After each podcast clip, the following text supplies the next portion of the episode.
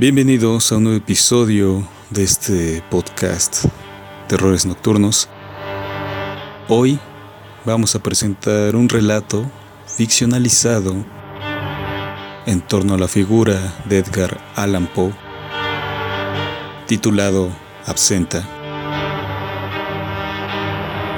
Este relato estará fragmentado, dividido en varias partes porque es extenso Así que como ya lo hemos hecho en otras ocasiones, vamos a presentarlo por segmentos, por partes. Esta, la que están a punto de escuchar, es la primera. Así que espero que les guste y vamos de una vez al relato. Les agradezco a todos por escucharnos, por seguirnos, por compartir, por interactuar.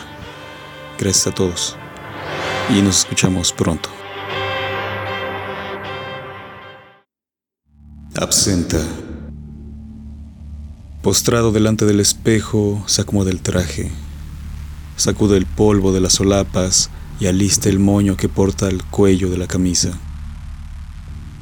Luego fija la mirada en su rostro y recorre los avejentados rasgos. Tiene 40 años, aunque parece de 50.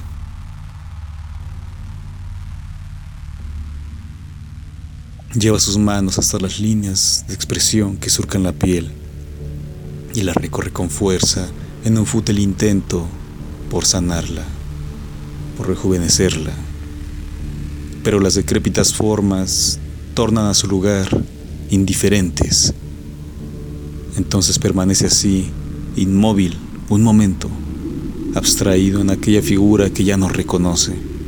Un extraño ha usurpado su faz. Luego aparta la mirada de aquella vieja imagen suya, toma las llaves que ya están a un lado del tocador y se retira. Cruza la casa, abre la puerta y todo queda en completa oscuridad. Afuera sucede la noche y Poe da un paso dentro y luego otro. Se detiene de súbito, comprueba sus bolsillos y su contenido. Dinero, un pañuelo, y una pequeña libreta. Irgue la mirada al cielo y descubre que el cúmulo de nubes acentúa la profunda lobreguez de la jornada. Recién ha anochecido y la gente camina deprisa de vuelta a sus casas. Los constantes rayos advierten que la lluvia llegará pronto. Sin embargo, el escritor echa a andar a la estación de tren, con escala en una taberna para beber el último trago antes de partir. Luego de un par de horas andando solo la noche, el viento y los ecos de sus pasos y su respirar lo acompañan. En la penumbra de las calles le parece ver amenazantes sombras entre las sombras. Entonces comienza a llover y cubre su testa con el saco y apura el paso para hallar un lugar donde resguardarse. Pocas veces se ha aventurado en tales barrios periféricos. Ahora toma una calle, ahora otra y siempre termina en un callejón sin salida. De pronto escucha algunas voces cansadas y ataques de tos y guiado por ellas llega hasta una taberna. Baja por unas escaleras y descubre a los hombres allí reunidos, rostros enfermos, pálidos, viejos, ropas pobres, ajadas, sucias y apestosas. Apenas entra, a Paul le dignan una mirada indiferente y vuelven a lo suyo. El escritor va hasta la barra y ordena una copa de vino. Antes de sentarse, sacude sus ropas y se adecenta el cabello. Entonces el tabernero fija su mirada en él. Tú eres quien escribe todas esas historias repugnantes, dice el hombre apuntando su dedo contra Poe. Él mira al sujeto, repasa sus rasgos en un intento de advertir sus intenciones, pero no halla sino la mirada pícara y pervertida de un borracho entrado en años. No sé de qué habla, caballero, responde Poe. Sí, eres tú. He visto tu foto en los diarios y aunque no lo parezca, sé leer. Me encantan tus cuentos sucios, el gato negro, el corazón del ator, el pozo y el péndulo, Solo un pervertido puede escribir tales aberraciones. Me gusta masturbarme mientras leo tus historias. En verdad es un placer conocerte. Por favor, déjame estrechar tu sucia mano, dice el tabernero. Oh, mira la mano. Es fuerte y grande, surcada por cicatrices diversas. Bien cabría su cuello en la mano y podría romperlo apenas ejercer fuerza. El hombre es alto, alrededor de dos metros, tatuado y robusto. El escritor piensa de inmediato que se trata de un marinero retirado. Edgar Allan Poe, señor, ese soy yo, el autor de toda esa porquería, dice el artista. Lo sabía. ¿Y qué haces por aquí? ¿Buscas inspiración o traes contigo un nuevo relato asqueroso? Estoy camino a Filadelfia para escribir más relatos no, no sé qué demonios significa eso, pero ¿qué más da? Es mejor que no bebas esa basura. Solo mira la apariencia de esos hombres. Es mejor que te sirva algo más. Una bebida especial, dice el tabernero, y toma el vaso de vino y arroja el contenido al desagüe. Solo tomo vino, caballero, dice Poe. Patrañas, lo que voy a servirte es algo nuevo, traído de la guerra dice el hombre rudo mientras sirve una extraña bebida que despedía un olor amargo. Presenta el vaso delante de Poe, luego coloca sobre el cristal un trinche y encima de este un trozo de azúcar.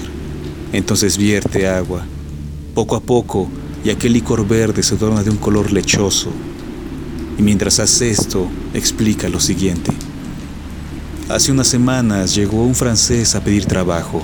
Estaba de paso y solo necesitaba unos días para juntar un poco de dinero, así que lo alojé. Sabía hacer de todo y todo lo aprendió en la guerra. Se cansó de la muerte y escapó. Llegó a América, la tierra de la libertad, y en agradecimiento por mi ayuda me regaló esta receta. La primera vez que la probé me hizo alucinar imágenes propias de las cosas que escribes. Así que en tu caso, te llevará a los infiernos. Aunque por tu imagen, seguro que has escapado de ahí. Helo aquí, la absenta. El escritor lo vio con recelo mientras el cantinero lo observaba con las manos sujetando su rostro y los codos en la barra, con la postura de un tonto. Bebe. Es un licor fortificante. Te compondrá ese horrible rostro que tienes. Y si no te gusta, te daré todo el vino que quieras, dice el hombre mientras retira el trinche del vaso. Poe toma el vaso y lo examina.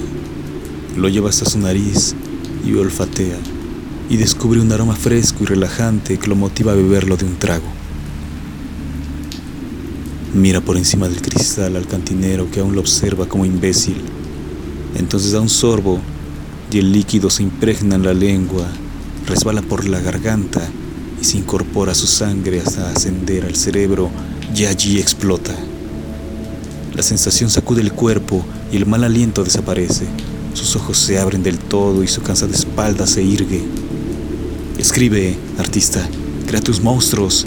El demonio de este licor te hablará al oído, dice el tabernero, y luego se retira. Edgar da otro trago a la absenta y la sensación se intensifica. Siente que sus pies se elevan como si saltara y no terminara de ascender. Mira a su alrededor y todo le parece nítido, los colores saturados, y he aquí que los hombres que ocupan las mesas ya no eran ellos, sino seres grotescos, con pezuñas unos, patas de gallo otros. Uno de ellos le devuelve la mirada mientras busca algo en sus pantalones. Era aquel, el de las pezuñas.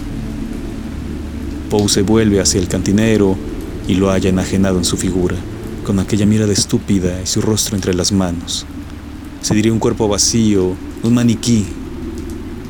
De pronto escucha una risa tonta, como una jovencita que ríe por una vulgaridad dicha al oído. Luego comienzan a caer sobre él algunas piedrecillas, entonces se vuelve y descubre que el tipo de las pezuñas se quitaba las piedras de las patas y las arrojaba contra él. Al ser descubierto, vuelve a reír y llama de nuevo como un ademán al escritor mientras señala a su compañero, quien atiborra de tabacos una pipa. El hombre de patas de gallo enciende el tabaco, chisporrotean las hojas, expulsa el humo que viaja hasta Poe y acaricia su rostro, entra por su nariz e invade sus pulmones. El escritor tose y el humo sale por la boca y torna al lado del hombre.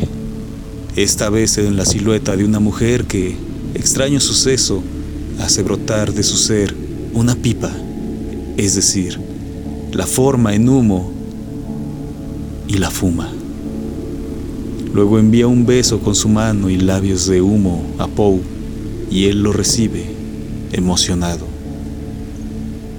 Se levanta de su silla y acude hacia la mesa de los extraños, bebida en mano, en pos de la mujer de humo. Una vez allí, hace un lado la silla y se sienta, sin dignar una mirada a los acompañantes de la vaporosa fémina. Alarga su mano hasta la de ella, quiere acercarla hasta su boca y plasmar los labios en el dorso, mojarla con su saliva mezclada con alcohol. Pero ella fuma y le escupe el humo en el rostro su aliento no era desagradable, sino que era un aroma clavo y bergamota. Poe aventura una caricia, pero el parroquiano de las patas de gallo detiene la mano y revela las garras que hacían la vez de dedos, sucias, largas y viejas. El escritor se repugna al ver aquella suciedad y retira la mano de inmediato. Ella no existe, no de la forma que crees, eres tú tus deseos, miedos, pasiones, pasado, presente y futuro, el tiempo todo, dice el de las patas de gallo. El humo femenino permanecía mudo e indiferente y observa a los parroquianos, aunque carecía de ojos y de todo rasgo. Sin embargo, puede apreciarse que contempla todo, que analiza todo y desdeña todo. El otro acompañante no deja de mirar a Poe y sus ojos desbordan lágrimas de risa casi incontenible que mitigaba con ambas manos sobre su boca y todo lo que se oía era una risilla estúpida. Mientras, alrededor de aquella mesa sucedían los murmullos de serpientes, lagartos, camellos, hombres deformes, mujeres horribles. Entonces, alguien entra a la taberna y todos guardan silencio mortuorio. Allí, en la entrada de aquel antro, iluminado por la luz de la luna llena, se hallaba un cuervo de dimensiones ingentes, cuyo graznido hace temblar a todos los presentes, sobre todo a Poe.